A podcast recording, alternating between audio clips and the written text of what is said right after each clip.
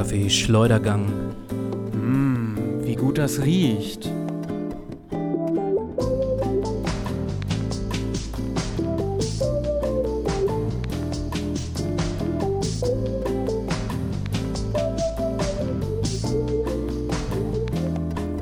Ja, also es sollte passen, würde ich sagen. Ja, denke ich Fast auch. zeitgleich.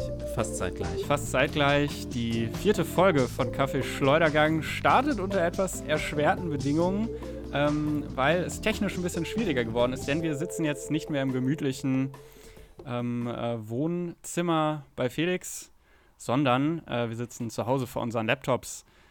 Ja, und damit, Genau. damit herzlich willkommen. Felix, Ja, kannst du mich gut verstehen? Wie ist ich die kann dich gut Verständigung? verstehen. Ich kann dich eigentlich sehr gut verstehen. Als, fast als würdest, du, als würdest du neben mir sitzen. Ne? Es fehlt so ein bisschen die Mimik und Gestik, die bei dir ja immer sehr ansprechend ist. Äh, Genau. Um da mal ein kleines Kompliment am Anfang schon loszuwerden. Danke, sehr Aber- aufmerksam. ja. Ja, aber ich denke, wir kriegen das heute so hin. Äh, die vierte Folge hat ja ein bisschen auf sich warten lassen. Ne? Wir haben ja mal ja.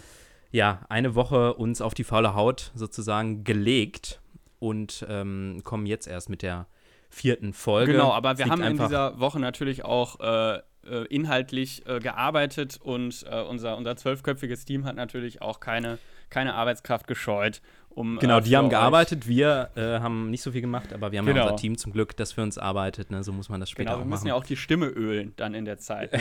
Also wir haben ja ganz bestimmte ein Kompetenzen. paar Gurgelübungen. Ein paar müssen wir Gurgelübungen machen. müssen wir machen und Ja. die ein oder andere, äh, das ein oder andere Ja. Vo Vokaltraining, was wir natürlich Ja, ähm, genau. über uns ergehen lassen. Mhm. Ja, äh, Aber ich hatte auch, äh, ach so, sorry, äh, ich hatte auch einige Zuschriften natürlich bekommen von unseren Zuhörerinnen und Zuhörern, ja, ein paar Hörerbriefe. durchaus, ja. die ähm, natürlich auch nochmal gesagt haben, sie kommen gar nicht hinterher mit dieser Flut an Podcasts. Ne? Wir haben ja wirklich Content Ja. geliefert ohne Ende. Da kamen die Leute vielleicht auch einfach nicht hinterher. Also Schlag mein auf Schlag. Faxgerät stand gar nicht mehr still. Ja, Und von daher ähm, werden wir den Rhythmus vielleicht jetzt auch auf Dauer etwas erweitern. Müssen wir mal gucken. Genau, müssen wir einfach mal schauen, ähm, wie die Inhalte jetzt so kommen, auch wie sich die äh, Zeit jetzt äh, so ähm, ergibt in den nächsten Wochen, wie sich die Situation ergibt. Denn wir sind natürlich äh, auch nicht ganz äh, zufällig jetzt ähm, digital zugeschaltet. Auch äh, die Folge heute wird natürlich ein bisschen auch im Zeichen der, der aktuellen Entwicklung stehen. Es sieht wieder so ein bisschen äh, düsterer aus, was die Corona-Zahlen angeht. Und äh, das Thema rückt wieder mehr in den Vordergrund. Ja, was, was will man dazu sagen? Das ist natürlich, das ist natürlich bedauernswert. Ähm, und auch in den Nachrichten. Wir machen das Beste draus. Wir machen das Beste sagen. draus. Was anderes äh, bleibt einem auch nicht übrig. Ähm, ja, aber in den Nachrichten natürlich auch äh, liest und hört man immer mehr wieder jetzt äh, natürlich von der Corona-Pandemie. Genau. Und ähm, es gibt ja den normalen Corona-News-Ticker sozusagen bei Tagesschau oder ähnlichem. Das kennt man ja. Kennt man ja. Aber äh, ich bin jetzt auf einen, einen Ticker gestoßen, tatsächlich von der NZZ, Neuer Züricher Zeitung. Ah, die, die neue Äh, die Zürcher. haben- ja, die war noch auch am Sonntag, Genau, die- im die Sonntag auch im. Tatort kurz zu sehen. Ein Schriftzug. Äh, genau. Ja, ja. Da war, äh, Zürich. genau, nee, ich, ja, da wurde das, glaube ich, Neuer Züricher Anzeiger oder Ja, irgendwie ja. anders genannt. Ja, also genau. war, ich weiß nicht, ob das daran angelehnt war. Man weiß es nicht. Man weiß es nicht. Ja. Ähm, genau, und die haben auf jeden Fall einen Ticker, der sich jetzt nicht auf die, die aktuellen politischen Entwicklungen konzentriert, sondern auf wissenschaftliche Entwicklungen. Okay. Also Ja. ähm, der sozusagen aktuelle Studien und Forschungsergebnisse zum Virus einfängt. ja. Und das finde ich eigentlich ganz spannend, weil man ja Anfang des Jahres relativ wenig wusste und mittlerweile trudeln dann immer mehr Studien ein und Erkenntnisse über dieses Virus. Und ähm, genau, vielleicht verlinken wir den einfach mal. Ja. Und unter absolut. anderem waren in diesem Ticker, wenn ich da mal gerade reingucke, was, was es da so aktuelles gibt. Zum einen ähm, eine Studie, die sagt, dass Masken die Infektionsrate um 30 Prozent senken. Ähm, als Erkenntnis dort wird auch noch äh, erklärt, was, ähm, wie sehr verschiedene Maskenarten schützen und solche Dinge. Ja. Genau, wissenschaftliche Erkenntnisse zu den einzelnen Masken. Klingt auf jeden Fall informativ. Aber sie Genau. beschlagen ja auch die Brille. Das muss man auch mal sagen dürfen in der Debatte. Ah, ja, aber so. apropos Thema Brille, das, das ist nämlich auch ein, eine kuriose Studie, die ich da gefunden Ah, habe, okay. wo du es gerade ansprichst. Das sage ich übrigens als äh, Nicht-Brillenträger mit einem äh, ganz großen ironischen Augenzwinkern. Ja. Ja, ja.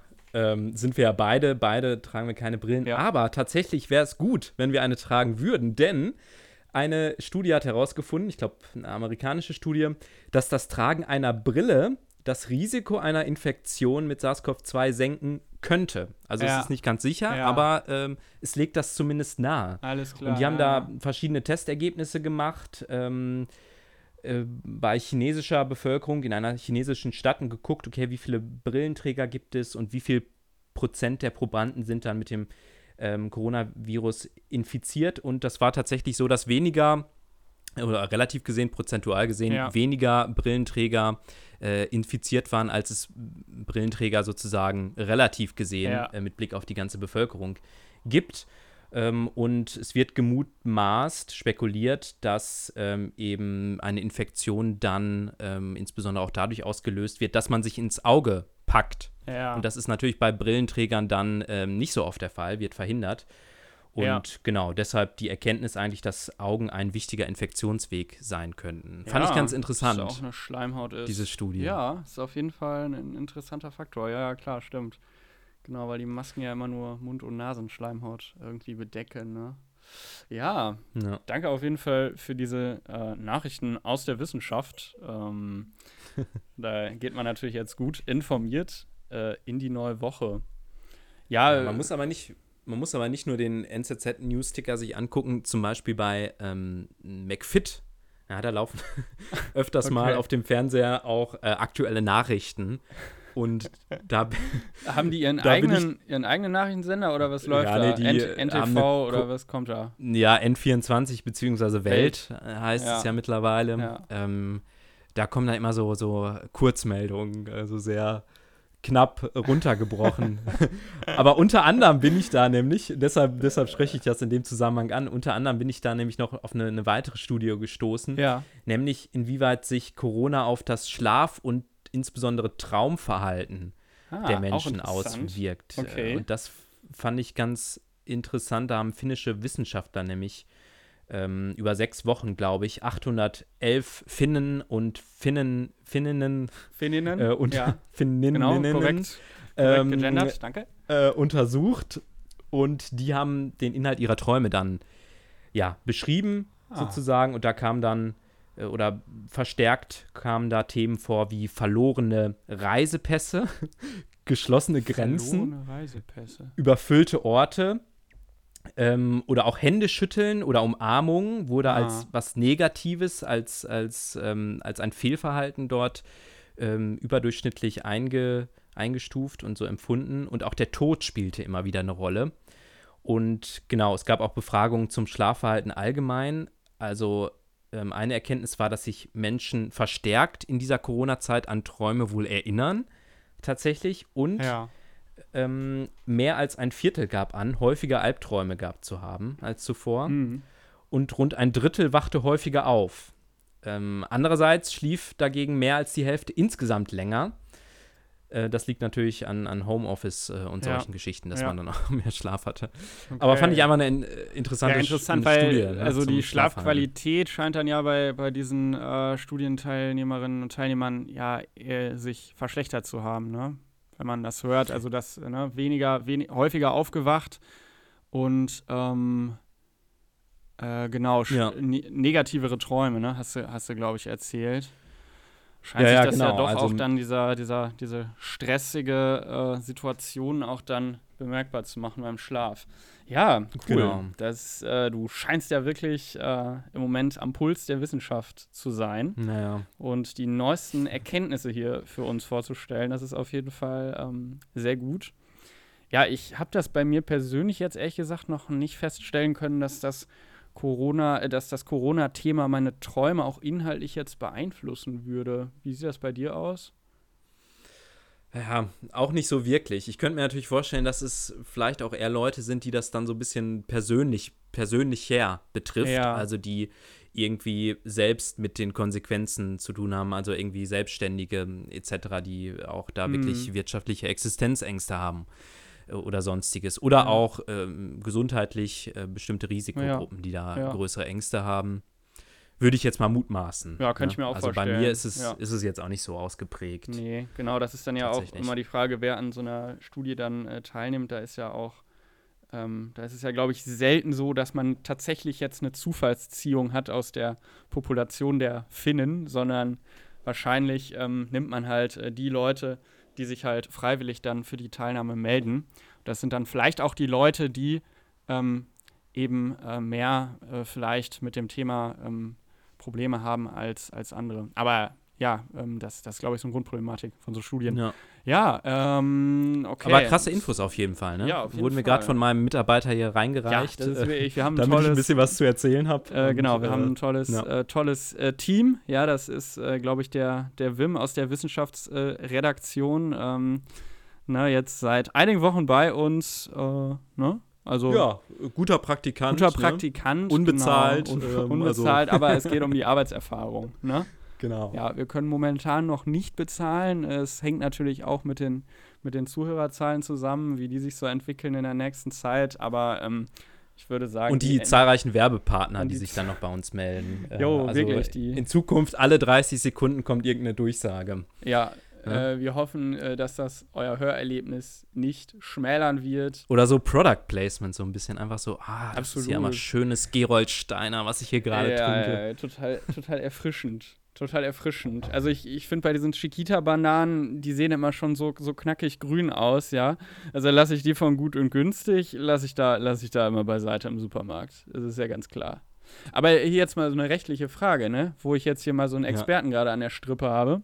Ich weiß aber auch nicht, Oh ob, Gott, ob du das, ob du das mit- weißt. Mit Werberecht, Hier, genau, aber- Werberecht. Darf ich, darf ich so einen Werbe, Werbe ähm, Text, dürfe ich den überhaupt äh, machen? Also so eine vergleichende Werbung oder ist das in Deutschland nicht verboten? Weil ich meine, äh, sorry, Frage habe ich einfach gestellt. Ich will die Antwort gar nicht hören, wie du merkst. Sondern ich wollte einfach nur eine Geschichte erzählen. Ähm, ich habe nämlich so. mal auf YouTube so einen so Werbespot gesehen, wo der äh, Big Mac mit dem äh, Big King quasi verglichen wurde in einem Werbespot. Und dann hat, glaube ich, Burger King eben gesagt, ja, hier guck mal, Ja. unser Big King, der ist so und so viel größer, der enthält so und so viel Prozent mehr Fleisch als der Big Mac. Und ähm, ich meine, dass dieser Werbespot äh, in Deutschland so nicht erlaubt wäre. Ich bin mir aber auch nicht sicher. Ja, Vielleicht auch Das kompletter äh, es Quatsch. hängt sicherlich auch davon ab, ne, ob es zu kommerziellen äh, Zwecken genutzt wird. In dem Fall ist das ja so. Äh, ich meine jetzt bei uns, ähm, ja, Ja. wir nutzen es ja in dem Sinne erstmal noch nicht, Nee, nicht kommerziell. Also wenn wir Genau. jetzt nicht dafür bezahlt äh, würden, dann müsste man, glaube ich, irgendwie auch darauf hinweisen. Es gibt ja diese Instagram-Geschichten und alles Mögliche. Aber ich Ja. bin, wie gesagt, auch kein Experte. Das ist jetzt auch so, ähm, was das angeht, äh, ja, Ja. das, was man so gehört Okay, hat. aber we- wenn jemand zuhört, der sich mit dem Thema ähm, besonders gut auskennt, ähm, ne, schreibt uns einfach und äh, wir schalten euch in der nächsten Folge gerne mal dazu. Ja, ähm, aber ist das auch so ein Traum von dir, sag ich mal, dass die Hörerinnen und Hörerzahlen ähm, wirklich stark ansteigen in unserem Podcast oder wovon träumst du so nachts? Ja, das ist eigentlich eine gute Frage und äh, tatsächlich könnten wir da eigentlich eine kleine Kategorie jetzt zu machen zum Ja. Thema Träumen. Ähm, genau, eigentlich eine gute Überleitung und die nächste Kategorie heißt Traumfänger. passt, würde ich sagen, die ähm, Rubrik, äh, die wir heute neu äh, vorstellen für euch, die heißt äh, Traumfänger. Und in dieser Rubrik soll es darum gehen, Träume, die wir hatten oder die wir vielleicht immer wieder mal haben, vorzustellen. Und das Interessante bei Träumen ist natürlich deren Interpretation.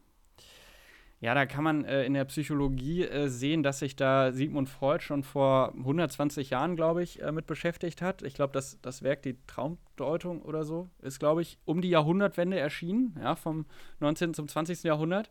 Ja, und ähm, äh, wir probieren uns mal so ein bisschen äh, in diese, Ja, David. An, an dieser, äh, an, ähm, ne, an, in diesem Bereich. Willst du ich einfach mal anfangen? Oder Kann ich gerne. Und zwar, ähm, das ist kein konkreter Traum, aber was immer wieder in meinen äh, Träumen auftritt oder was ich immer mal wieder hatte, äh, mag jetzt vielleicht etwas skurril äh, wirken, ist äh, für mich ein Albtraum, äh, in dem äh, zu irgendeinem Zeitpunkt des Traumes ich merke, dass ich eine Tätowierung habe oder dass ich mich habe tätowieren lassen. Okay. Ähm, ich glaube, dass vielleicht mal irgendwie vorgekommen ist, vielleicht, dass ich in einem Traum irgendwie die Kontrolle über, über meine Handlungen verloren habe. Ich weiß nicht, ob ich da irgendwie sehr betrunken war oder irgendwie durch irgendwelche Medikamente vielleicht ähm, sozusagen ähm, Im Zweifel er unfähig- ersteres. Im Zweifel ersteres. äh, und äh, dann in dem Traum fällt mir irgendwann auf einmal auf, dass ich eine Tätowierung habe. Ja, dass ich ein Tattoo habe. Und äh, das löst irgendwie in dem Traum dann immer so eine, so eine Angst äh, in mir aus. Äh, in diesem Traum, so ein unangenehmes Gefühl. Und jeder kennt das ja, glaube ich, wenn man dann aufwacht von einem Albtraum, diese Erleichterung, die man dann spürt, ja, also diese, diese Erkenntnis, oh krass, okay, das war nur ein Traum, okay, äh, du hast keine Tätowierung, das ist dann natürlich immer ein äh, sehr positives, erleichterndes Gefühl. Ähm, okay. Wobei ich äh, dich da jetzt fragen würde, was ist es, ähm, was mich da so beängstigt daran, eine Tätowierung haben zu können? Ja, David, da habe ich natürlich eine Antwort drauf. Ich stelle mir gerade die Situation vor, du liegst vor mir auf einer Couch, ne, und ich in meinem, ja. in meinem schönen ähm, Psychologen Psychotherapie-Setting. Genau. Ja. um mal alle Vorurteile zu bedienen. Sitze daneben und kann dir jetzt natürlich alle Antworten geben auf deine Klar. Fragen. Klar. Ähm, ähm, erstmal noch eine Verständnisfrage. Wie meintest du das gerade mit dem ähm, betrunkenen Zustand? Also war das irgendwie ein, ein, reales Erlebnis, was du mal hattest? Irgendwie, dass du im betrunkenen Zustand irgendwie, weiß nicht, dir jemand mit einem Stift irgendwas auf dem nee. Popo nee. gemalt hat oder so? Keine nee. Ahnung. Also sowas ist mir nie passiert. Ich, ich weiß nicht, ähm, nee, ich weiß nicht, äh, warum, warum ich davon geträumt habe. Okay. Kann ich dir nicht sagen. Nee, das okay. ist aber offensichtlich ähm, bist du ja dann vermutlich jemand, der mit Tattoos nicht ganz so viel anfangen kann, sondern ja. die eher als was ja. sieht, was, was irgendwie, ähm, ja, sozusagen eine Art Jugendsünde, die man ja dann auch so leicht nicht mehr wegbekommt. Man sieht das ja, ja. öfters mal. Also irgendwie, weiß nicht, Heidi Klum hatte ja Seal, also den Namen ihres Ex-Mannes, glaube ich, ganz groß irgendwie tätowiert und musste irgendwie. Und da hatte sich dann irgendwann gedacht, das war keine ganz so gute Idee. Genau, war keine ganz so gute Idee und musste dann irgendwie zu zehn äh, äh, Sitzungen gehen, um sich das weglasern zu lassen. Also das ja. war wohl, hat re relativ lange gedauert. Ne? Schmerzen waren damit verbunden ja. und natürlich auch viel Kohle. Ähm, und dann bist du ja offensichtlich jemand, der, der das so äh, ablehnt, sozusagen, eine, ja, eine Tätowierung. Würde ich auch sagen. Ja, ja, also eher schon. Also ich finde Tätowierung jetzt überhaupt nicht schlimm. Also also es kann ja jeder auch mit seinem Körper anstellen, was er möchte, aber ja. ich persönlich könnte mir das nicht vorstellen, mich tätowieren zu lassen. Ich glaube, was mich daran tatsächlich eben beängstigt, ist, dass ich dann was auf meiner Haut habe, was halt so nicht mehr weggeht und dass ich mir, das ist dann halt nicht wie ein Pullover, den man sich kauft, wo man denkt, okay, wenn er mir in zwei Jahren nicht mehr gefällt, dann trage ich den nicht mehr, sondern das ist dann halt da und das, das mhm. kriegst du irgendwie nicht mehr weg. Das ist diese, sozusagen, das, das ist auch das, was ich in anderen Bereichen habe, dass wenn ich eine Entscheidung treffen muss, die wirklich für sehr lange Bestand haben muss, dass, ja. ich, dass ich davor dann immer Respekt habe. Ne? Und bei so einem Tattoo, das ist ja sozusagen eine ganz, ganz schön endgültige Entscheidung, würde ich mal sagen. Ja. Ja, ich würde das auch so sehen, war auch mein erster Gedanke, dass es gar nicht das Tattoo selbst betrifft, sondern dass das T Tattoo sozusagen nur eine Metapher ist. Die Angst vor ah. dem Unwiderruflichen, wie du es ja gerade schon gesagt hast, sich festzulegen auf Dinge, die man später nicht mehr korrigieren kann. Ja. Also wirklich eindeutig Positionen zu beziehen oder einen eindeutigen Lebens Lebensweg äh, einzuschlagen oder solche Dinge, wovor natürlich jeder irgendwo auch äh, gewissermaßen äh, Angst hat. Das ist ja einfach so. Aber so würde ich das, glaube ich, sehen. Diese Angst vor dem Unwiderruflichen, nicht korrigierbaren. Ja. Ja, ähm, ich finde, ich find, das hast du irgendwie gut ausgedrückt. Also und äh, passt auch so zu dem, wie ich mein Verhalten bei Entscheidungen sonst so wahrnehme. Ja, also das, das ist wirklich so. Dass so die großen Entscheidungen, dass ich mich da durchaus schwer tue und dass ich jetzt nicht der entscheidungsfreudigste Typ bin. Eigentlich sind es gar nicht so sehr die großen Entscheidungen, sondern es sind auch die kleinen Entscheidungen. Also es sind Entscheidungen im Allgemeinen. Ja, okay. aber danke, danke für diese Interpretation. Die trifft, ja, ich, sehr ziemlich, gerne. Die trifft ziemlich, äh, ziemlich gut zu. So, wenn wir jetzt vielleicht mal äh, die Rollen wechseln, wenn du dich vielleicht ähm, mal von deinem Stuhl der so ein ich finde sie eigentlich sehr nett. Ich finde sie sehr angenehm. Couch, wenn du dich vielleicht einfach mal jetzt auf diese Couch legen äh, würdest, ja. ja. wenn ich dich da darum mal bitten dürfte, klar, dann würde also mich äh, interessieren, was denn in deinem, äh, in deiner Traumwelt so für Motive vorkommen. Ja.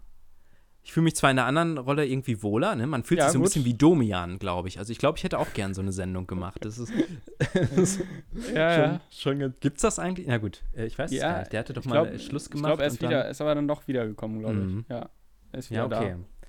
Na gut, ich, äh, ich kann dir. Aber lenk bitte nicht ab, sondern konzentriere nee. dich bitte darauf, äh, was jetzt hier die Aufgabe ist für die nächsten 50 Minuten. ich wollte auch gerade äh, anfangen, sozusagen. Ich habe einen äh, etwas konkreteren Traum, den ich, glaube ich, vorgestern geträumt habe und ich fand ihn etwas bizarr.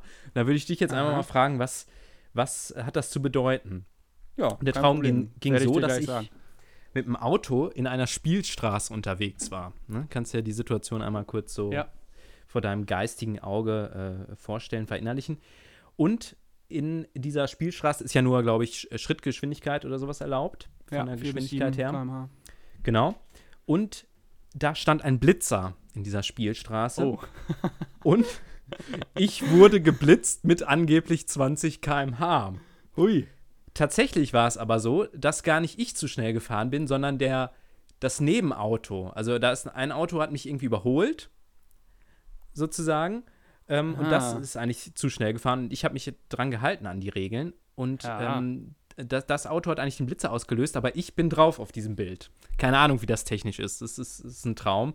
Ja. Ähm, genau. Ja. Und dann ist es so, ähm, also Träume ergeben ja nicht immer so einen, so einen großen Sinn, dass dann äh, auf einmal die Situation wechselte und ich war jetzt in meinem Bett sozusagen schlafend und auf einmal klopfte es an meiner Tür mitten in der Nacht und ich hatte Oropax drin und habe es erst nicht gehört und dachte mir dann so, okay, das ist bestimmt nur der Postbote, wobei man sich da auch schon fragt, ähm, was, warum sollte ein Postbote mitten in der Nacht vorbeikommen? Ja, wenn er eine eilige Lieferung hat. Ja, ja, ja, wer weiß, ne? Und ähm, des, deshalb äh, bin ich nicht hingegangen und auf einmal äh, höre ich dann, oder das nächste, was passiert, ist, dass die Tür eingetreten wird.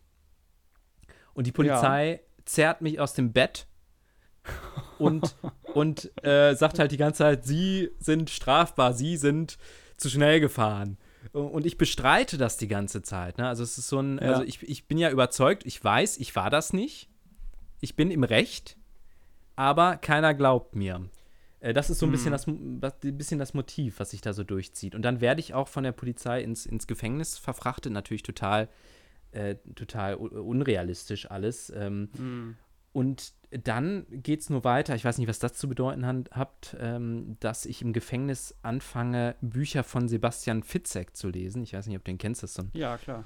Ich habe von dem noch nie ein Buch gelesen, ehrlich gesagt. Ja, aber könnte Der ja schreibt kommen. ja so Kriminalromane, glaube ich, in die Richtung. Ja. Hm. Und der, ähm, und da, da, da, lese ich dann im Gefängnis Bücher von ihm und eines Tages steht er irgendwie in meiner Zelle, kommt er dann vorbei und ja. fragt, ob er meine Geschichte als Romanvorlage verwenden kann. Also das war mein Traum. Ui. Dann ist es irgendwie abgebrochen. Du merkst, ja. es ist alles so ein bisschen ohne Zusammenhang tatsächlich. Ja, aber ich meine, der Fitzek hat ja da schon anscheinend den Nagel auf den Kopf getroffen. Also dieser, dieser Traum oder diese Geschichte bietet ja den perfekten Stoff für einen äh, spannenden Thriller. Ne? Ich meine, Blitzer in der Spielstraße, kann man. Was ist das denn? Ah, aber interessant, äh, dass, also da scheint der Rechtsstaat ja in, in, deiner Traumwelt gut zu funktionieren, wenn er dich wegen diesem Vergehen dann gleich äh, erstmal in Urhaft gesteckt hat. Law and Order. Finde ich äh, interessant.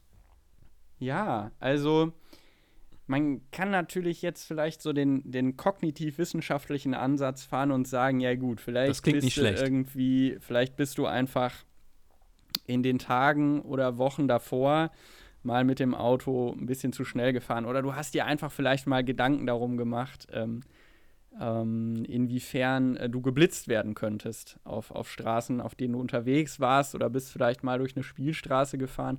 Träume ergeben ja an sich nicht so viel Sinn. Das ist ja so die vorherrschende Meinung in der Wissenschaft, dass man halt einfach das verarbeitet, was man so am Tag erlebt hat. Ne? Aber wenn man es jetzt natürlich, äh, das ist aber natürlich jetzt ein bisschen ernüchternd, so die Ansicht, ne? weil dann dann würde ich dir jetzt ja sagen, okay, das hat ja nichts zu bedeuten. Also wenn man jetzt hier sich wieder auf Sigmund Freud berufen würde und auf seine Traumdeutung, könnte man ja zumindest wieder versuchen, hier gewisse, ähm, einen gewissen Sinn zu sehen in deinem Traum. Hm. Ja, also ich meine, ich würde das ja auch eher als Albtraum bezeichnen, was du da jetzt beschrieben hast. Und würde da vielleicht ähm, die These aufstellen, dass da eine gewisse Ängstlichkeit zum Ausdruck kommt, eine Ängstlichkeit gegen Gesetze zu verstoßen. No. Ja, oder irgendwie, ähm, ja, gewisse gesellschaftliche Regeln und Konventionen zu verletzen oder auch eine Angst vielleicht vor dem Kontrollverlust, ja, oder auch eine Angst dann in eine Situation zu kommen, in der man die Kontrolle nicht mehr hat, obwohl man eigentlich im Recht ist oder meint, im Recht zu sein, aber hm. ähm, ja, ja, genau, also das so ist, glaube ich, glaube ich, der Kern so ein bisschen tatsächlich. Mhm. Dieses, dieses Gefühl, weiß ich, das war die ganze Zeit so omnipräsent, dass ja. du so, dass du so weißt, du bist im Recht, hm. aber du kannst es keinem beweisen. Und alle sind gegen dich und alle glauben genau das andere. Ja. Und ja, ähm, das ist so, so ein total beklemmendes Gefühl, weil du irgendwie denkst, okay, ich weiß eigentlich das objektiv Wahre, aber das spielt keine Rolle, weil das, was angeblich objektiv wahr ist, wird sozusagen von der, von der Mehrheit, äh, in diesem Fall vom, vom Staat, irgendwie vorgegeben in einer solchen Situation, weil ich bin ja abhängig davon, wie, wie der Staat, ja. wie ein Richter das einschätzt hm. oder ein Polizist. Ähm, und das war irgendwie, weiß nicht, ja, die, dieses Gefühl, was da die ganze Zeit. Ja, also das ist, glaube ich, so echt das Gefühl eines Kontrollverlusts, so, ja. den man erfährt. Ja, das ist bestimmt nicht, nicht angenehm, stelle ich mir vor. Also ähm, dann hoffe ich mal, dass dieser Traum vielleicht ähm, ja der einzige dieser Art bleibt. Ja, das hoffe ich auch. Vielen Dank auf jeden Fall für deine Interpretation, David. Und ja, ich gerne, sagen, ich habe auch zu danken. Wir kommen damit auch zum Ende der Kategorie. Es hat Spaß gemacht. Ja, fand ich auch.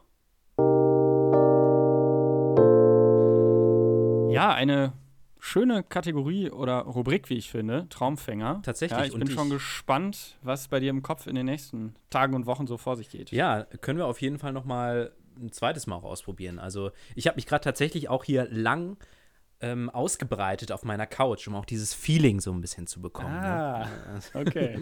kennst ja, du kennst ja hier die Couch Schön. im Café Schleudergang, die eignet sich da hervorragend. Ja. Ja, ganz. Ja, und ich meine, wir haben das so ein bisschen ja kurz ins Lächerliche gezogen, aber ähm, soweit ich weiß, arbeitet so die klassische Psychoanalyse. Also das war ernst genau, ja, und die klassische Psychoanalyse arbeitet meines Wissens nach äh, tatsächlich auch mit so einer Couch, ne? Weil quasi die Idee ist, dass wenn der, wenn der Patient oder der Klient oder die Klientin auf der Couch liegt, dass das dann sozusagen diese freien Assoziationen fördert. Ja, ne? hast ja gemerkt gerade, ne? Ja, ja. Das ging richtig ja. ab. Aber David, ja, apropos abgehen, gelockert. was ging bei dir apropos eigentlich ab abgehen. in der letzten Woche? Ja, coole Überleitung. Oh, wir Mann. sind fresh, wir sind euer Jugendpodcast. Was geht ab? Ähm, ja, ich muss sagen, wir haben uns jetzt ja zwei Wochen schon nicht mehr gesprochen, würde ich sagen. Ne, gefühlt zwei, zwei bis vielleicht auch zweieinhalb Wochen. Und ähm, ja, gut, die Corona-Lage sah noch ein bisschen anders aus vor zwei Wochen. Ähm, es mag auch jetzt noch Veranstaltungen geben. Ich weiß nicht, ob ich nochmal ähm, jetzt oder weiterhin dann bei denen dabei wäre. Ich bin auf jeden Fall vor zwei Wochen noch bei so einer Kleinkunstveranstaltung gewesen. Ja, äh, bei äh, der ein Zauberer aufgetreten ist. Oh! Ja, also ich weiß nicht, hast du schon mal einen Zauberer oder eine Zaubererin live in Aktion gesehen? Boah, lass mich überlegen. Also höchstens, glaube ich, irgendwie mal als Kind, aber ich weiß nicht, ob das dann echte Zauberer waren oder ob die einfach ja. irgendwie die kindliche Naivität etwas ausgenutzt haben, diese Menschen. Ja. Ähm, ja, gut. Ich glaube, ein echter Zauberer noch nicht tatsächlich. Also noch nicht live ah, zumindest. Ah, okay. Ja, ja, meine Assoziationen waren früher auch ähm, immer so Uri Geller, ja, also den fand ich, glaube ich, immer Stimmt, ganz cool. Stimmt, mit den ne, der hatte früher so fette Sendungen auf Super RTL und so. Löffel und sowas, ne? Hat er doch genau, irgendwie mit den Löffeln. Ich, ja, und ich weiß auch noch, dass bei meiner Oma in der Schublade gab es früher mal so eine Schublade, wo so ganz billiges Besteck irgendwie drin lag, was man so verbiegen konnte. Ah. Und dann habe ich einen Löffel genommen, habe ihn einfach verbogen und dann war der Löffel verbogen. Aber, äh, also, ne, das war Krass. nicht durch Kraft meiner Gedanken, sondern durch, muss, durch äh, Anstrengung meiner Hände. Und dann hast naja, du gesagt, also, du, du hättest das mit Gedankenkraft gemacht, oder? Ja, genau. Aber es hat in meiner Familie irgendwie keiner geglaubt. Komisch. Also, äh, mich hätte auf dieser Bühne wahrscheinlich niemand sehen wollen. Aber ähm, diese, dieser Zauberer, der da, der da aufgetreten ist, der war eigentlich ganz gut. Ja, das ist auch so eine regelmäßige Veranstaltung. Ja, die gibt es äh, in Bad Oeynhausen tatsächlich einmal im Monat, immer am ersten Mittwoch des Monats gibt es da diesen, diesen äh, magischen Zirkel, der da so eine Veranstaltung ausrichtet und da treten ein Zauberer. das klingt irgendwie nach so einer, nach so einer, so ein bisschen wie Illuminaten oder sowas. ja, so ein bisschen was Verschwörerisches Freimaurer auch. Ja. Es, gibt, es, gibt da, es gibt da so einen harten Kern äh, von Leuten, die das quasi ausrichten und die laden dann Zauberer ein. Es sind tatsächlich, glaube ich, auch ausschließlich Männer. Ich habe da, glaube ich, ich bin da wie ich häufig gewesen und ich habe da noch nie eine Frau gesehen, glaube ich. Also okay. in, diesem, in diesem Business äh, sind, glaube ich, doch die Männer sehr, sehr stark überrepräsentiert. Würdest du dich naja, für eine Frauenquote unter den Magiern? Äh, pff, äh, ja, wie gesagt, ich glaube, das ist halt da nicht so leicht, weil äh, wenn man da dann auf, äh, auf der Geschlechterparität beharrt, dann, äh, ja, ich, ich, ich weiß es nicht. Doch, ich äh, überlege, doch, mir fällt gerade ein, doch, eine Frau äh, habe ich da mal gesehen, okay. aber es ist tatsächlich klassischerweise so Männer besetzt. Ähm, okay, und äh, da war dann auch eben männlicher Zauberer am Start vor, vor zwei, drei Wochen, als ich da war abends. Und ähm, ja, trotz Corona gab es trotzdem ähm, ja, so Kunststücke oder, oder ähm, Tricks, bei denen dann eben das Publikum einbezogen wurde, ja, und ähm, ich, war eben dann mit zwei anderen äh, da und äh, äh, bei dem einen Kunststück eben, ging es eben darum, dass dann eine Jacke gebraucht wurde aus dem Publikum und dann mhm.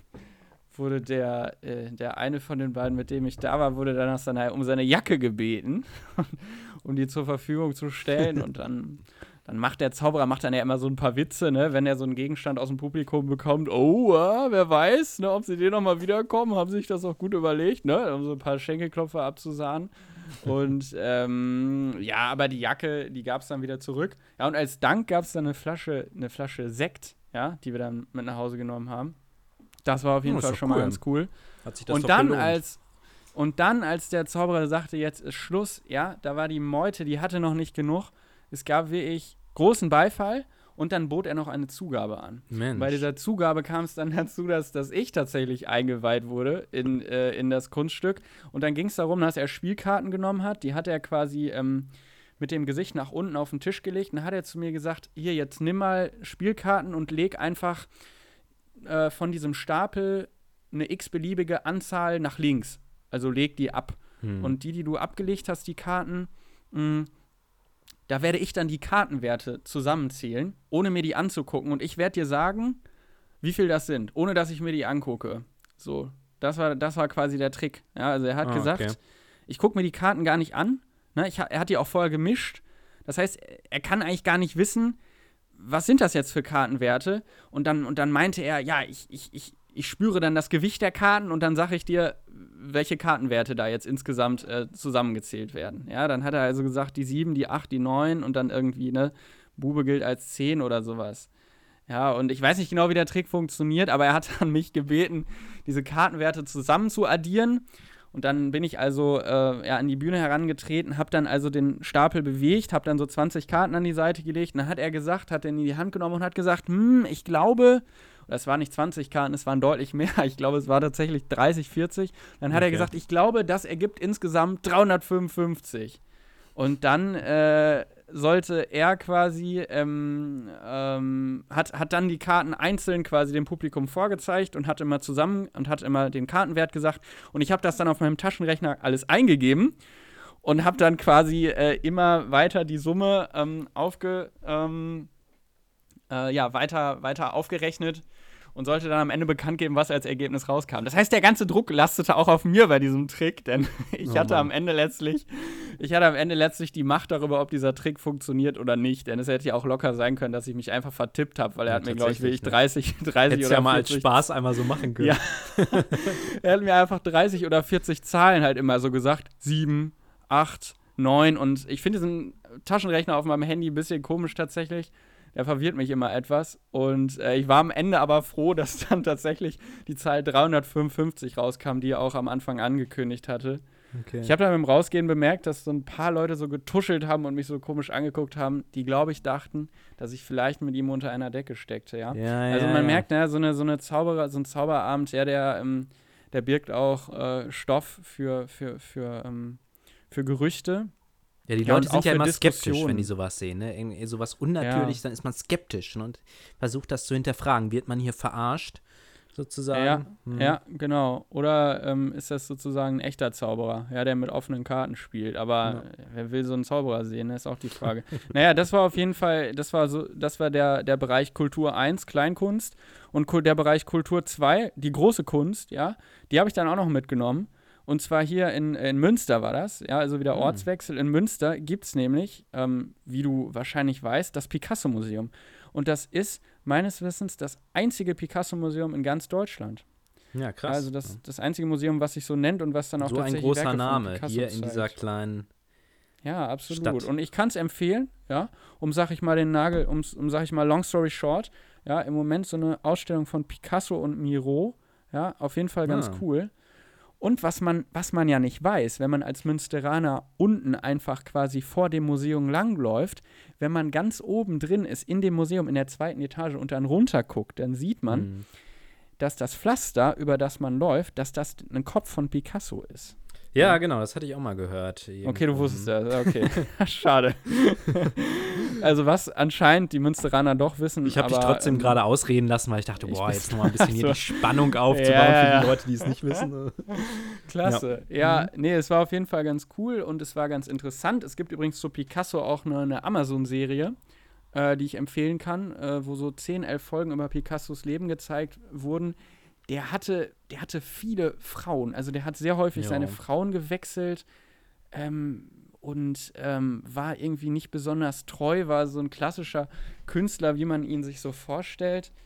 Und ähm, aber er hatte, glaube ich, eine, eine Tochter, die hat er, glaube ich, Paloma genannt. Das ist irgendwie ein schöner Name, den habe ich noch im Kopf. Ja, Paloma stimmt. Picasso. Das ist irgendwie, finde ich, ein sehr schöner Name. Paloma Picasso. Ja. Finde ich, find ich toll. Ja, und sonst, was man in dem Picasso-Museum sieht, ja, wie auch, ich bin in diesem Jahr im, im Februar in, in Paris gewesen, in dem Picasso-Museum, da gibt es auch ein ganz großes Picasso-Museum. Was man da sieht ganz häufig, sind, finde ich ja eher so, ich weiß nicht, eher so Gekrakel auch. Ich muss sagen, ich bin jetzt gar nicht so der Picasso-Freund. äh, ich bin bei moderner Kunst eh immer so ein bisschen, ja, kritisch eingestellt. Ich gucke mir das ganz gerne an, aber Der hat auch, auch jetzt nicht so- unglaublich viel gemalt, ne? Also der war doch sehr Werke- produktiv. Ja, ja, genau. Der hat, glaube ich, schon sehr viel produziert. Ja, ja. Und da hingen ja jetzt auch viele so Lithografien, also eher so, sind das Lithografien? Ne, so Radierungen. Ja, auf jeden Fall so Drucke, also quasi einfach, ne, wo der dann ein Werk quasi einfach 60 Mal gemacht hat. Ne? Dann hat er es in so eine Platte ge gegossen und dann hat er da halt 60 Drucke von gemacht. Ne? Ah, okay, ja. Klar, und wenn du natürlich dann auch solche Techniken verwendest, da kannst du dann natürlich auch äh, richtig mal ähm, äh, richtig ranklotzen und deine Werke gut verkaufen. Ja, der war ja auch zu Lebzeiten, glaube ich, konnte der schon sehr gut von seiner Kunst äh, leben. Also in der Serie sieht man das auch, in was für Villen der dann tatsächlich auch gehaust hat. Also das war jetzt nicht so ein armer Schlucker wie irgendwie Van Gogh oder so, glaube ich. Was, ist, Hm. wie, was hältst du denn? Wie hältst du es mit der modernen Kunst? Würde mich noch, äh, würde mich noch interessieren. Ja, schwierige Frage. Man ist ja irgendwie so als junger Mensch, hat man erstmal nicht so ganz diese Berührungspunkte. Man, man steht ja immer irgendwie so vor so einem Kunstwerk und denkt jetzt, okay, das muss jetzt in mir irgendwas auslösen oder so. Und das hatte ich halt Mhm. ganz oft so gedacht in Museen und habe dann einfach gemerkt, okay, das, das löst jetzt gerade gar nicht so viel in mir aus. Ne? äh, und von Ja. daher ähm, finde ich schwierig. Ähm, ich denke, man bräuchte auch eine gewisse Vorbildung einfach. Allein was ähm, äh, kunsthistorische Epochen angeht und solche Dinge. Das Mhm. äh, finde ich zum Beispiel wurde in der Schule nicht so viel besprochen. Wir haben eher die ganze Zeit da, glaube ich, immer irgendwelche Sachen nachgemalt oder so. Aber dass man mal wirklich theoretisch durchgeht, Ja. ähm, die einzelnen Kunstepochen, was sind wichtige Vertreter äh, aus, diesen, ähm, aus diesen Epochen, wofür steht das oder auch gewisse Symbole ähm, erklärt, die es in Kunstwerken gibt. Das fehlt mir halt so ein bisschen und deshalb ähm, ja, ist die Kunst nicht, äh, nicht, nicht, nicht so ganz unmittelbar bei mir. Ich glaube, ich bräuchte jemanden, der mich da so ein bisschen an die Hand nimmt und da ranführt. Und wenn du jetzt quasi sagen müsstest, was dich mehr beeindruckt oder wovor du mehr irgendwie Respekt hast oder wo du mehr mit anfangen kannst, sind es dann eher so die, eher so die großen, die großen Meister? Ist das dann eher so ein, so ein, so ein Da Vinci-Gemälde oder ist das dann tatsächlich eher was Modernes, wo man auch so ein bisschen mehr Fantasie mitbringen muss? Wie so ein, wie so ein, wie so ein Kinderbild von äh, Picasso. Also was aussieht, als hätte es ein Kind gemalt. Tatsächlich. Ja.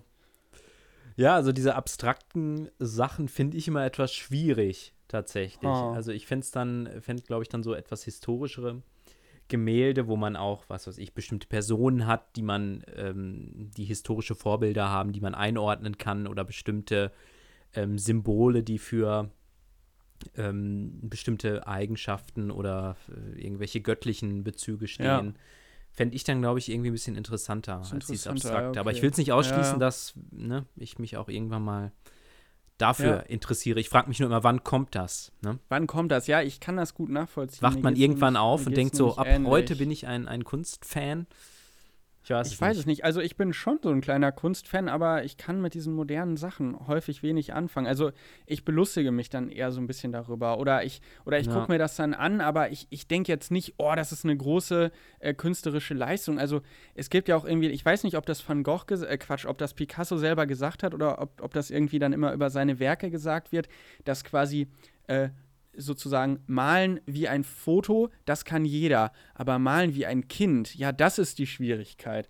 Also, ne, also so zu malen wie ein Kind malt, Okay. das sei so die Schwierigkeit. Und da denke ich mir so, äh, nee, also eigentlich nicht. Also malen wie ein Kind, das kann halt jedes Kind. Aber sag ich mal, weiß ich nicht, so eine, so eine Mona Lisa irgendwie so zu malen, ne? Oder einfach eine Person wirklich so zu malen, dass es nach einem echten Menschen aussieht. Das ist schon kompliziert. Also das kann ich nicht. Ja.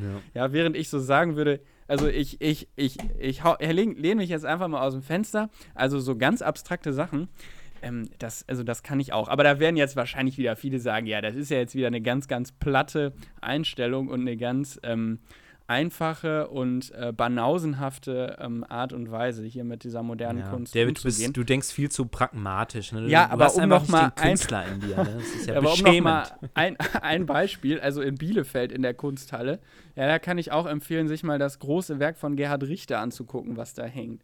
Das sind ganz, ganz große Leinwände, wo so ganz, ganz viel draufgekleckert wurde. So, und, äh, und diese Leinwände sind ja, also Gerhard Richter ist ja irgendwie einer der bedeutendsten Hm. Künstler, äh, lebt noch, oder? Ja, ich glaube schon. Kürzlich, nee, der lebt noch, ne? Oh, ich schon. wollte jetzt nichts Falsches sagen. ähm, und äh, äh, ich glaube, es wird diskutiert oder wurde irgendwie entschieden, glaube ich, dass irgendwie die Kunsthalle dieses Bild verkauft, um dann einen Anbau zu finanzieren. Nur durch den Erlös, den die hätten aus diesem einen Werk von Gerhard Richter. Was einfach wirklich große, große Kleckse sind und ganz viel Geklecker, wo man sich denkt, also Leute, da fahre ich in den Baumarkt, dann hole ich mir so eine Rolle, ne, so, so eine schöne Farbrolle und dann klecker ich euch die Leinwand voll und dann sagt mir am Ende, ob das, ob das von David Caro oder von Gerhard Richter ist. Ja, also das ist jetzt, aber ich habe mich jetzt ganz, ganz weit aus dem Fenster Schon gelehnt. ziemlich Oh, provokant jetzt, ne? Wahrscheinlich werde ich morgen aufwachen und denken, was habe ich da nur? Ich habe mich um Kopf und Kragen geredet. Ja. Nein, also ich, ich möchte das mal ein bisschen, ein bisschen relativieren, was ich jetzt gesagt habe. Ähm, ich, ich kann oft mit so ganz abstrakten Sachen nicht ganz so viel anfangen, aber ich gucke mir sie trotzdem gerne an und äh, finde es äh, find's auch schön, dass es diese Kunst gibt. Ja, Ja, ist doch ein Vielleicht tolles, tolles Schlusswort. lassen wir es so mal stehen. ähm, jetzt haben wir lange über Kunst geredet, ne? Also mittlerweile sind wir wirklich auch ein Kunst- und ein Kulturpodcast geworden, habe Absolut. ich so das Gefühl. ja, wir sind ja im Feuilleton-Bereich der Podcasts angekommen. Ja, David, aber sag mal, wir waren jetzt gerade so ein bisschen bei Aktivitäten, die Ja. man noch, du hast es ja auch gesagt, hat, in der Zeit gemacht hat, ähm, wo es so Corona-technisch noch ganz gut aussah. Im Moment sieht es ja eher so aus, als würden wir faktisch so ein bisschen die Situation aus dem Frühjahr bekommen. Wahrscheinlich nicht mit, mit rechtlich angeordneten Lockdowns, aber dass man äh, freiwillig doch äh, sich äh, in die soziale Isolation irgendwo begibt. Und Ja. ähm, ja, da stellt sich natürlich dann die Frage, was für Aktivitäten helfen einem durch diese Zeit? Und ähm, ja, ist eine gute Frage, finde ich. Finde ich auch. Und deshalb würde ich vielleicht auch als, als kleinen Service-Beitrag in unserem Podcast vorschlagen, dass wir einfach mal so eine, so eine Top 3 nennen von Aktivitäten, die wir ähm, empfehlen können für diese Zeit. Und ja, David, würde ich dich jetzt mal fragen, was würdest du da unseren Zuhörerinnen und Zuhörern mit auf den Weg geben? Ja, gute, gute Liste erstmal. Ja, also was macht man jetzt in der Zeit, in der man die sozialen Kontakte doch stark verringert? Was macht man, wenn man jetzt zu Hause ist? Genau. In, den, in, den, in den vier Wänden. Häufig nicht in den eigenen, aber vielleicht in den angemieteten vier Wänden. ähm, da fällt mir erstmal eine Sache ein. Und zwar habe ich mich neulich zurückerinnert an die Zeiten, äh, in denen man nach der Schule häufig so bei ICQ rumgehangen ist. Und zwar ist das ja dieses ähm, Chat-Programm, wo zumindest äh, wir, als wir so 12, 13 waren, glaube ich, irgendwie viel Zeit verbracht haben. Oder so 11, 12. ja. 13. Und ähm, da gab es Spiele. Und zwar gab es Spiele, die hießen, glaube ich, Super Loser zum Beispiel. Super Lula, glaube ich, ne? Super ja. Loser. Okay, Super Lula. Schon mal ein Top-Tipp. Äh, Super Loser. Wer ist, wer ist der Super Loser? Ähm, Genau, und äh, die Namen der anderen Spiele sind mir jetzt empfallen. Ich weiß nicht, gab es noch eins, was irgendwie Lama Rama hieß? Oder? Ja. Und es gab irgendwie eins mit, mit so Ninjas, die irgendwie so äh, Harakiri sich selbst zerfetzt haben. Ja, ja, ja, ja. Auf jeden Fall diese Spiele, ne? Da hat man ja Stunden mit verbracht. Und es ist ja jetzt nicht so, dass man mit 11, 12, ähm, dass man da jetzt komplett ein anderer Mensch war. Deswegen würde ich denken, wenn man jetzt, ja, nochmal sich in diese Spiele begibt, ich glaube, das könnte Spaß machen. Ja, deswegen äh, ja. ist das so ein kleiner Tipp von mir. Was hast du dir denn ausgedacht? Was möchtest du unseren Zuhörerinnen und Zuhörern mitgeben? Ja. Auf Platz 3. Ähm, genau, auch aus der Kategorie Spiele hätte ich da noch was, wenn wir jetzt gerade eh dabei ja, sind. Klar. Ähm, und zwar, also dieses, erstmal dieses Super Lula fand ich auch richtig geil damals. Das ist also eine gute Idee. Ich hoffe, man findet das noch. Ich weiß gar nicht, wie das mit ICQ ist. Ob, uh. es die, ob es die noch gibt. Ich glaube, irgendwie so ein russisches Unternehmen hatte die mal aufgekauft. Das war so mein letzter okay. Stand. Ja. Äh. Naja, mhm. ähm, aber was ich sagen wollte ist, ein anderes Spiel, was ich im Frühjahr viel mit Freunden gespielt habe, ist äh, Scribble. Ähm, ah, also das kann man einfach mal, einfach mal eingeben und das äh, ist, glaube ich, mittlerweile auch schon ziemlich bekannt. Ja. Da geht es eigentlich darum, sozusagen, also man kriegt ein Vor Wort vorgegeben und soll dann dieses Wort zeichnen und die anderen müssen das entsprechend erraten und kriegen dann Punkte, je nachdem, wie schnell sie das erraten haben. Also es wird beides dann bewertet, wie gut hat man gezeichnet und wie gut kann der andere das ähm, erkennen. Und es ist ziemlich kreativ, macht Laune und deshalb ähm, wäre das mein Tipp. Ja, Scribble kann ich unterstützen. Da setze ich auch meinen Namen hinter. Das ist approved. Coole, coole, cooler Zeitvertreib, würde ich mal sagen. Ja. Ja, also es bleibt bei mir spielelastig. Auf Platz 2 würde ich empfehlen, ähm, mal wieder FIFA zu spielen. Äh, wobei mir auffällt, ich besitze keine Konsole mehr. ich könnte es also nicht mehr spielen. Ich würde es aber ganz gerne mal wieder Computer spielen. doch, oder? Ich, äh also ich denke, ja, geht das, geht das da auch? Ja, bestimmt. Ne? Also gab es früher auch immer für, für einen PC und so. Ja, äh, du erinnerst dich wahrscheinlich auch noch an die Zeiten, in der wir in der Oberstufe gemeinsam waren und ähm, in, unserem, in unserem Freundeskreis doch recht viel FIFA gespielt haben. Also ich erinnere mich da an Zeiten, äh, in denen das wirklich sehr intensive Züge annahm. Ja, und in der wie, man fast wie eine Sucht, fast, ne? Fast wie eine Sucht. äh, in, ja. Ähm, und nebenbei hat man dann meistens telefoniert und also ich weiß nicht, für mhm. diejenigen, die jetzt äh, FIFA noch nie gespielt haben oder die das dann nicht nachvollziehen können, das ist, finde ich, schon ein Spiel, was sehr emotionalisiert, also wo man sehr stark mitgerissen wird, wo man sich vor allem wenn man am Verlieren ist oder vielleicht zwei Spiele hintereinander verliert, sehr, sehr stark ärgert, was einen nahezu aggressiv macht, finde ich. Mhm. Und äh, auf der anderen Seite aber dann auch äh, so, so ein gewisses Abhängigkeitspotenzial bietet, wo man einfach irgendwie Lust hat, weiterzuspielen. Ja. Nee, äh, ist genau das, was ich, was ich auch denke. Es kann vielleicht auch daran liegen, dass wir beide so ein bisschen komische, äh, ehrgeizige Typen sind, die irgendwie immer gewinnen wollen bei solchen Spielen. äh, dass Nicht, wir was da du mir da jetzt unterstellst, ja. aber. Ich würde sagen, dass wir da einen, einen ähnlichen Charakterzug haben, möglicherweise. ähm, okay.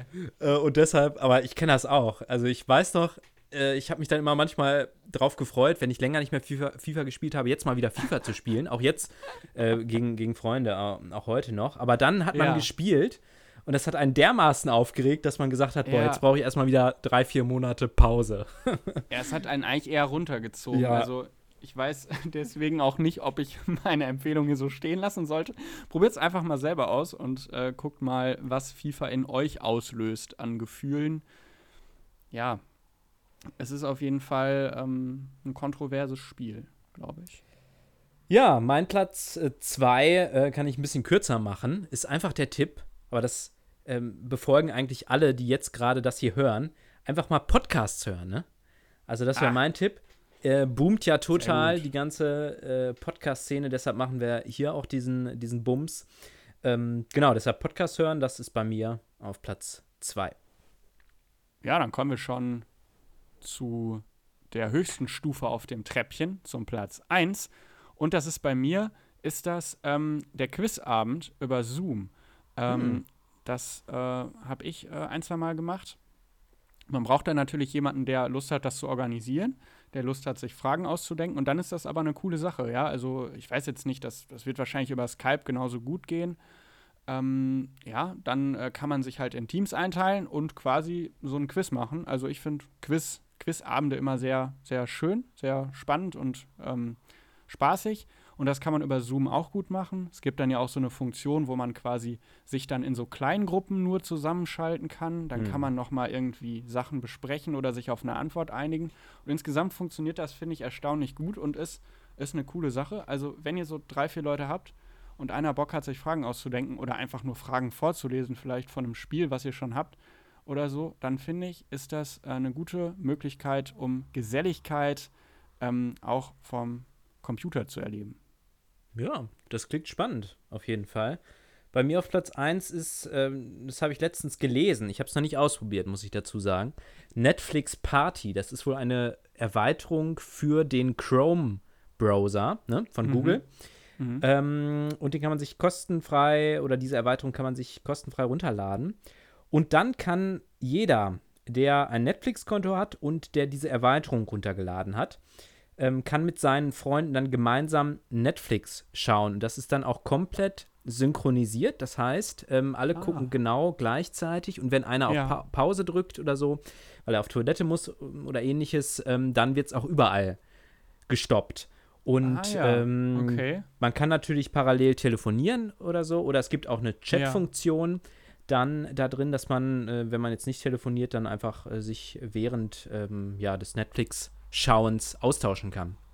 Fand ja, ich ganz interessant, so eine, tatsächlich. Oder, oder einfach währenddessen dann noch skypen, dann sieht man die anderen, wie die so vom genau. Fernseher sitzen. Das genau, auch ganz witzig, ist auch spannend, ne? wie, ne? Kannst du so sehen, wie die so das Popcorn in sich reinstopfen. In sich reinstopfen, ja. ja. Ist ja wollte ja, man ja cool, vielleicht auch schon mal sehen. Das ne? ist ein cooler, cooler Hinweis. Ja. Ja, find das würde ich, ich sagen. Spannend. Unsere ja, Aktivitätsliste, unsere Tipps für euch. Genau, mit denen die kommenden Wochen und Monate vielleicht auch dann ähm, alleine ein bisschen spaßiger werden.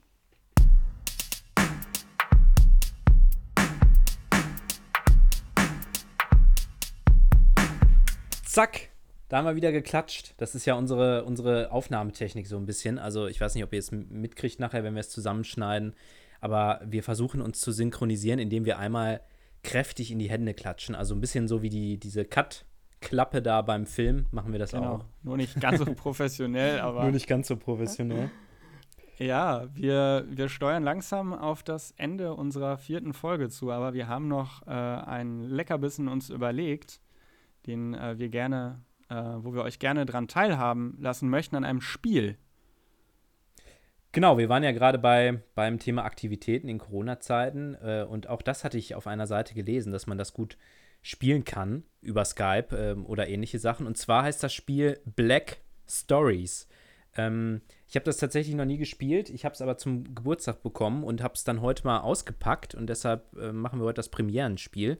Es geht äh, in diesem Spiel darum, dass man ähm, sozusagen Geschichten oder Anfänge von Geschichten vorgetragen werden vom Quizmaster und dann muss die jeweils andere Person oder die jeweils anderen Personen müssen dann erraten, was es mit dieser Geschichte auf sich hat. Und sie können da ähm, das so machen, indem sie ja Fragen stellen, Ja oder Nein Fragen beziehungsweise Fragen, die mit Ja oder Nein beantwortet werden müssen und dann mhm. müssen sie irgendwann die Lösung ähm, haben. Ja, wir werden es einfach gleich mal machen, damit ihr versteht, ja, genau. wie, wir machen es einfach mal. Ja, es geht also quasi darum, ein Verbrechen aufzuklären. Ja, ähm, genau.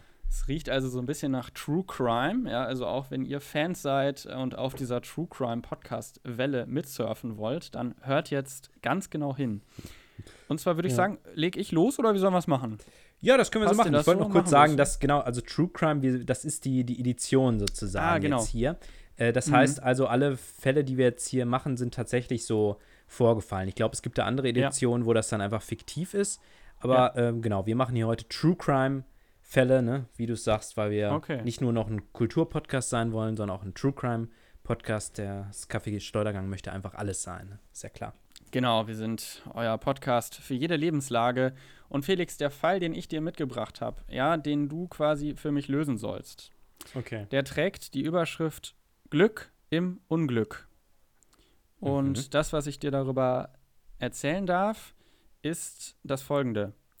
Ein Mann erlitt unaussprechliche Schmerzen und war später sogar dankbar dafür. Warum wohl? frage ich dich. Ein Mann erlitt unaussprechliche Schmerzen und war später sogar dankbar dafür. Okay. Ja, das ist äh, also wirklich ne, ein echter Fall, ein tragischer ähm, Fall. Und äh, jetzt geht es quasi darum herauszufinden, ähm, was hier passiert ist. Ja. Ja, so viel kriegt man ja nicht vorgeworfen. Ne? Das ist nee, es ist, die, äh, die Beschreibung ist recht dürftig. Uh Es ist aber ähm, ein Fall, also ähm, wie gesagt, wir sind beide jetzt auch nicht die Experten, was Verbrechensermittlungen äh, äh, und Aufklärung angeht. Deswegen machen wir vielleicht so ein bisschen so eine leichtere Variante, dass wir durchaus auch mal den einen oder anderen Tipp einwerfen. Ja, also es ist mhm. vielleicht ein Fall, ja, ja. Von, dem du, von dem du unter Umständen auch schon gehört haben könntest. Ein echter Kriminalfall, der sich im 20. Jahrhundert zugetragen hat. Okay. Äh, also meine erste. Mhm. Genau, und da möchte ich jetzt äh, von dir wissen, warum hat also ein Mann äh, diese Schmerzen erlitten, für die er dann später sogar dankbar war. Okay. Also meine erste Frage wäre, diese Person ist dann also nicht gestorben in irgendeiner Weise Nein, sie ist nicht gestorben. Sondern hat einfach Schmerzen erlitten. Mm. Korrekt, ja, genau. Also ich würde jetzt, ich denke irgendwie an so, so Zufallsgeschichten, dass er jetzt vielleicht irgendwie sich verletzt hat sage ich mal. Ähm, und ich meine, zum Beispiel, er plante vorher eine, eine Flugreise mhm. ähm, und hat sich dann aber verletzt und ist nicht mitgeflogen und ähm, hat dadurch ein, ist dadurch einem Flugzeugabsturz aus dem Weg gegangen. Ähm, nicht das ganz. war jetzt keine Frage, aber eine, eine ja, Interpretation. Ähm, das ist, sage ich mal, ein Weg, auf dem du dich befindest, der muss man sagen muss, eher so ein bisschen hölzern äh, ist vom Material. Okay, also vollkommen ähm, falsche Richtung. vollkommen falsche Richtung. naja, also, ähm, äh, ich, ich, ich gebe dir erstmal quasi so ein bisschen den Hinweis, um, um wieder auf den richtigen Weg zu kommen. Ja. Ist, äh, also dieser Fall ähm, ähm, ja, ich weiß nicht, ob ich damit zu viel verrate. Es geht um einen Mann, der erstmal gefangen ist. Also äh, der ähm, in einem Gefängnis. In seiner, na, der in seiner körperlichen Bewegungsfreiheit eingeschränkt ist. Ach so. Da wäre jetzt meine Frage vielleicht erstmal, wo befindet sich der Mann? Wo? Wo befindet sich der? Genau. Also, ähm, was, äh, wodurch ist er eingesperrt? Wodurch ist er in so. seiner Bewegungsfähigkeit eingeschränkt? Das würde ich dich jetzt erstmal fragen. Also nicht durch ein Gefängnis, das, hat, nein. das war ja gerade schon die Er Frage. ist nicht im Gefängnis. Rollstuhl? Nee, nee. Nein, nein. Auch kein Rollstuhl. Nein.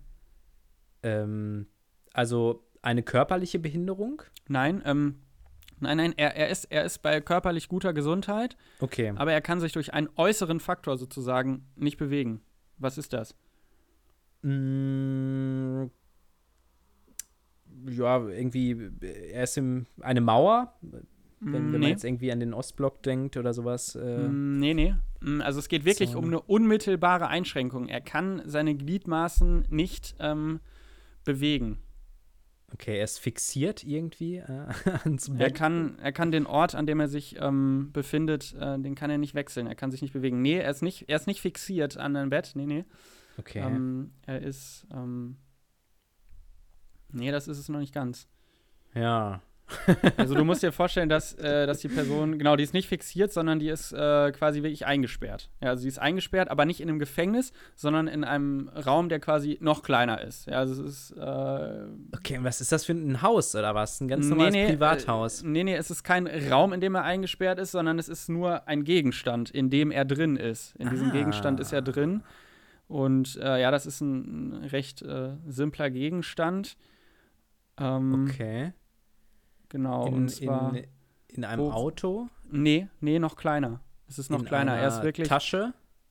Nein, aber äh, die Größenordnung ist jetzt mittlerweile ganz gut. Okay. Wo kann man denn noch so eingesperrt sein? Äh, ja, also ein, ist, äh, ein Minenschacht? Nee, es ist, es ist ein ganz einfacher, simpler Gegenstand, der, der einem häufig. Ein Alltagsgegenstand? Ja, genau. Es ist quasi sowas ähnliches wie eine Tasche. Ne? Nur halt äh, ein bisschen nicht so weich, ein bisschen, äh, bisschen eckiger und kantiger als eine Tasche. Ein Koffer? Nee. Mm -mm. Eckiger und kantiger als eine Tasche. Ja. Äh. Boah, David, ich merke ja, der, Also der Gegenstand fängt mit K an und hört mit Iste auf. Es ist eine Kiste. Ach so, genau, es ist ja. eine Kiste. Also wir, es, es geht um einen Mann, der in einer Kiste eingesperrt ist. Okay. Äh, und zwar in einer Holzkiste. Ähm, ich, ich, weiß nicht, äh, inwiefern du dich für diese Kriminalfälle so interessierst. Vielleicht, aber gut, äh, scheint noch kein, äh, keine Glocke bei dir sozusagen zu läuten. Nee, tatsächlich nicht. Im Kopf. Aber das, das, äh, das macht es ja zumindest für das Rätsel oder im Sinne dieses Spiels weiterhin dann interessant. Was war ähm, nochmal der Satz? Vielleicht kannst du dir genau, noch mal vorlesen. Also der Satz ist nochmal, ein Mann erlitt unaussprechliche Schmerzen und war später sogar dankbar dafür. Das heißt, er hat Schmerzen und später im Nachhinein denkt er sich, oh, gut, dass ich die Schmerzen hatte. Ähm, so, das heißt, da ist ein Mann in einer Holzkiste. Ähm, ich gebe dir noch den Tipp, der Mann ist eben in dieser Holzkiste und er ist in dieser Holzkiste, weil er eben gekidnappt wurde. Er ist gekidnappt worden Ah, okay. Und äh, in dieser Holzkiste ähm, ist er jetzt also eingesperrt und er ist aber eben ähm, ja in einer Position eingesperrt und, und in dieser Kiste gefangen, dass er sich noch nicht mal gerade machen kann. Er ist also gekrümmt. So muss ich vorstellen wie so ein Embryo, also wie so eine Embryonalhaltung warum, ist ja in dieser also, Kiste. Also er gefangen. wurde äh, im Prinzip äh, äh, entführt, oder? Genau, er ist entführt worden. Ja, dieser Mann ist entführt worden und der Entführer hat, hat den Mann genommen und ihn in eine Holzkiste gesperrt. Mhm. Ja, okay. Und dann ist, äh, wie war es weiter? Und er war dann mhm. aber dankbar dafür. Er hat jetzt in dieser Kiste. Ganz, ganz am Ende ist er dankbar dafür, dass er, dass er Schmerzen dann hatte. Ja, gut, ähm, dann ja wahrscheinlich, was ich am Anfang ähm, ja gefragt hatte, ob er gestorben ist, ist er ja nicht. Nee, er ist nicht Und wahrscheinlich gestorben. ist er ja aus diesem Grund dann in irgendeiner Weise wahrscheinlich dankbar, weil wenn ich entführt werde, kann, genau. ja, können ja auch andere Dinge passieren. Ne? genau, ja. Auch, ja. Ähm, aber er hat sich nicht versteckt in dieser Kiste, oder? Nee, er hat sich nicht versteckt. Der Entführer hat ihn dort äh, hineingesteckt und ähm, man kann sich vorstellen, er ist extrem gekrümmt, befindet er sich in dieser Kiste und ähm, ja, er ist da über einen, einen längeren Zeitraum äh, mhm. und ähm, das, das, das ja, wirkt sich eben auch auf seine Organe aus. Ja, also auf okay. seine Lunge, kann man sagen. Ja, ja also seine Lunge, ähm, die wäre, ähm, die, die wäre so geschädigt worden, wenn er da noch auf längere Zeit in dieser Kiste geblieben mhm. wäre, dass er daran gestorben wäre. Also er wäre letztlich daran gestorben, dass, äh, dass, dass seine Lunge eben äh, in dieser Haltung so gekrümmt und eingequetscht war, dass er daran letztlich äh, ums Leben gekommen wäre. Aber das, das ist aber nicht ja passiert. Wiederum, das wäre ja wiederum auch blöd gewesen für die Entführer, ne, wenn er tot gewesen wäre. Genau, ja, genau, das ist richtig. ja, da bist, da bist du auf dem richtigen Weg, genau. Ähm, ähm Bezieh beziehungsweise diese, diese Kiste, also äh, der hat jetzt nicht nur Schmerzen, der, ähm, dieses, dieses Opfer in diesem Fall hat nicht nur Schmerzen, weil seine Lunge eingequetscht ist, sondern er hat auch Schmerzen, weil in dieser Kiste, in der er eingesperrt ist, ein, ein ähm, ganz hinterhältiger Mechanismus ähm, installiert wurde, äh, durch ähm, den er eben starke Stromstöße verabreicht bekommt. Ähm, diese, diese Vorrichtung wird also versehentlich ausgelöst und ähm, dieses Opfer ist jetzt also in dieser Kiste, ähm, die Lunge ist geschädigt und er bekommt noch starke Stromstöße, was eben ähm, dann bei ihm Muskelzuckungen äh, verursacht ähm, und daraufhin äh, brechen auch Knochen bei ihm. Also es kommt okay, zu, also nicht zu erheblichen Muskel Schmerzen. Okay, also nicht ähm, Muskelzuckungen, die irgendwie diesen, diese Kiste dann öffnen oder sowas, weil er da so nee, gewaltsam genau. gegenschlägt. Ja. Okay, es nee, genau, das, das wäre auch eine Idee gewesen, aber darum geht es tatsächlich nicht. Ja. Ja, gut. Also ich könnte es mir jetzt so, so vorstellen, dass in irgendeiner Weise das dann die Entführer mitbekommen haben und vielleicht realisiert haben, wie schlimm es äh, um den steht. Äh, und ihn deshalb möglicherweise aus dieser Kiste befreit haben, um ihm nicht zu Tode kommen zu lassen, damit sie weiter ein Druckmittel haben.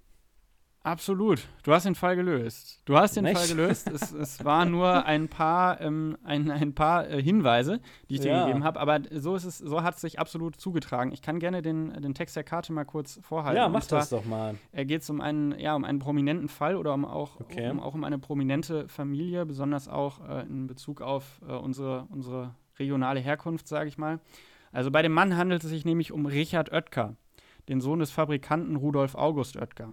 Am 14. Ah, ja, Dezember stimmt. 1976 wurde der damalige Student, also Richard Oetker, gekidnappt und von seinem Entführer in eine viel zu kurze Holzkiste gesperrt. Hm. Durch die nicht enden wollende, extrem gekrümmte Embryonalhaltung wurde Oetkers Lunge geschädigt, was in absehbarer Zeit zum Tode hätte führen können. Wäre nicht versehentlich eine Vorrichtung ausgelöst worden, die seine Flucht verhindern sollte und dem Opfer starke Stromstöße verabreichte. Durch die einsetzenden Muskelzuckungen erlitt Oetker in seinem engen Gefängnis diverse Knochenbrüche. Daraufhin dann, was du eben dann äh, richtig geschlussfolgert hast, daraufhin gestattete ihm der Entführer eine aufrechtere Haltung, mit der Folge, dass Oetker bis zum Ende seiner Gefangenschaft überlebte und nach der Lösegeldübergabe schließlich freikam.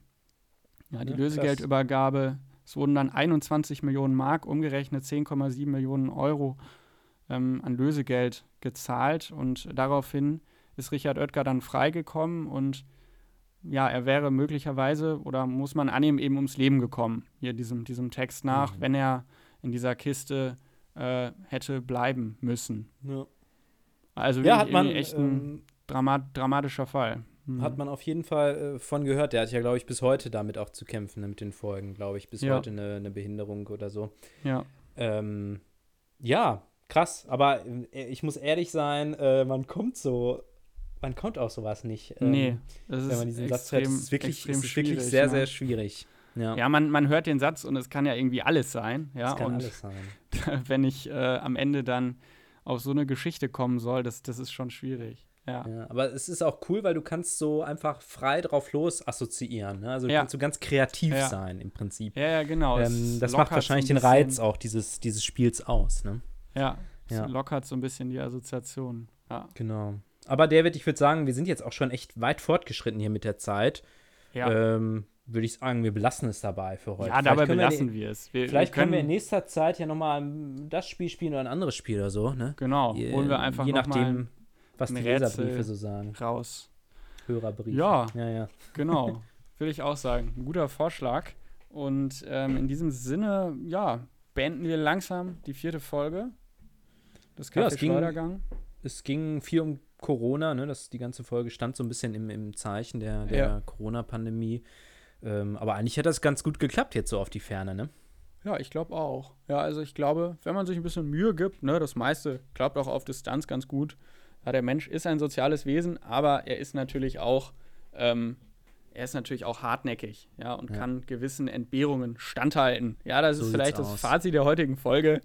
äh, ähm, Ja. Schön. Und Das Café Schleudergang äh, wird euch auf jeden Fall durch diese Krise begleiten, wie ihr merkt. Wir geben nicht auf, wir machen weiter hier.